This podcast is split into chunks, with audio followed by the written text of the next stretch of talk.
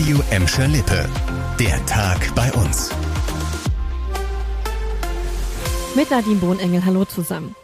Vor zwei Wochen hatten wir nicht so ein Schmuddelwetter wie heute. Ganz im Gegenteil, es war richtig heiß. Entsprechend groß war der Andrang auf die Freibäder. Wegen der Corona-Pandemie gibt es derzeit aber eine Begrenzung der Besucherzahlen. Und dieses Limit beim Einlass hat bei dem heißen Wetter vor zwei Wochen auch für Ärger gesorgt. Es gab Tumulte vor dem Sportparadies in Gelsenkirchen, weil einige nicht mehr reinkamen.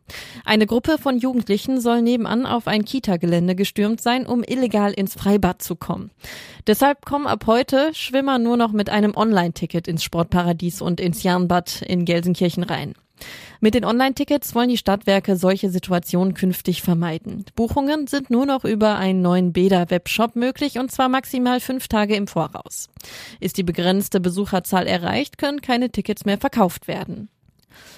Schalke hat seine neue Unternehmensanleihe platziert. Das hat der Verein heute bekannt gegeben. Die Anleihe soll insgesamt über fünf Jahre laufen mit einem Zinssatz von 5,75 Prozent. Pro gezeichneter Anleihe über 1000 Euro bekommt der Anleger zusätzlich einen Bonus in Höhe von 5 Euro. Damit will der Bundesliga-Absteiger sich von seinen Fans Geld leihen, um die Anleihe von 2016 zurückzuzahlen. Schalke gilt finanziell als schwer angeschlagen. Allein im vergangenen Jahr hat der Verein einen Verlust von 53 Millionen Euro gemacht. Die neue Anleihe ist schon die vierte in der Geschichte der Königsblauen. Auch in Sachen Fußball gibt es beim FC Schalke Neuigkeiten. In der ersten Runde des DFB-Pokals trifft Schalke auswärts auf den Oberligisten FC 08 Willingen. Das ergab die Auslosung gestern Abend. Die Partie wird zwischen dem 6. und 9. August ausgetragen. Wann genau erfahren wir in den kommenden Tagen. Beide Vereine kennen sich bereits. In der ersten Runde der Saison 2016-2017 setzten sich die Schalker mit 4 zu 1 beim südbadischen Landespokalsieger durch.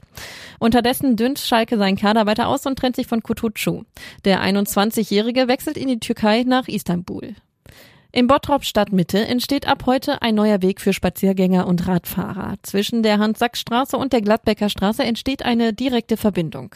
Dafür baut die Emscher Genossenschaft einen ehemaligen Betriebsweg entlang des Kirchschemsbachs aus. Der neue Rad- und Fußweg wird gut 600 Meter lang. In der Mitte entsteht zusätzlich ein kleiner Rastplatz mit Sitzbank. Der Weg soll nicht nur die beiden Hauptverkehrsstraßen in Bottrop miteinander verbinden, sondern auch den Kirchschemsbach für Spaziergänger und Fahrradfahrer attraktiver machen. Die Bauarbeiten werden etwa bis Oktober dauern, schätzt die Emscher Genossenschaft. Das war der Tag bei uns im Radio und als Podcast. Aktuelle Nachrichten für Gladbeck, Bottrop und Gelsenkirchen findet ihr jederzeit auf radioemscherlippe.de und in unserer App.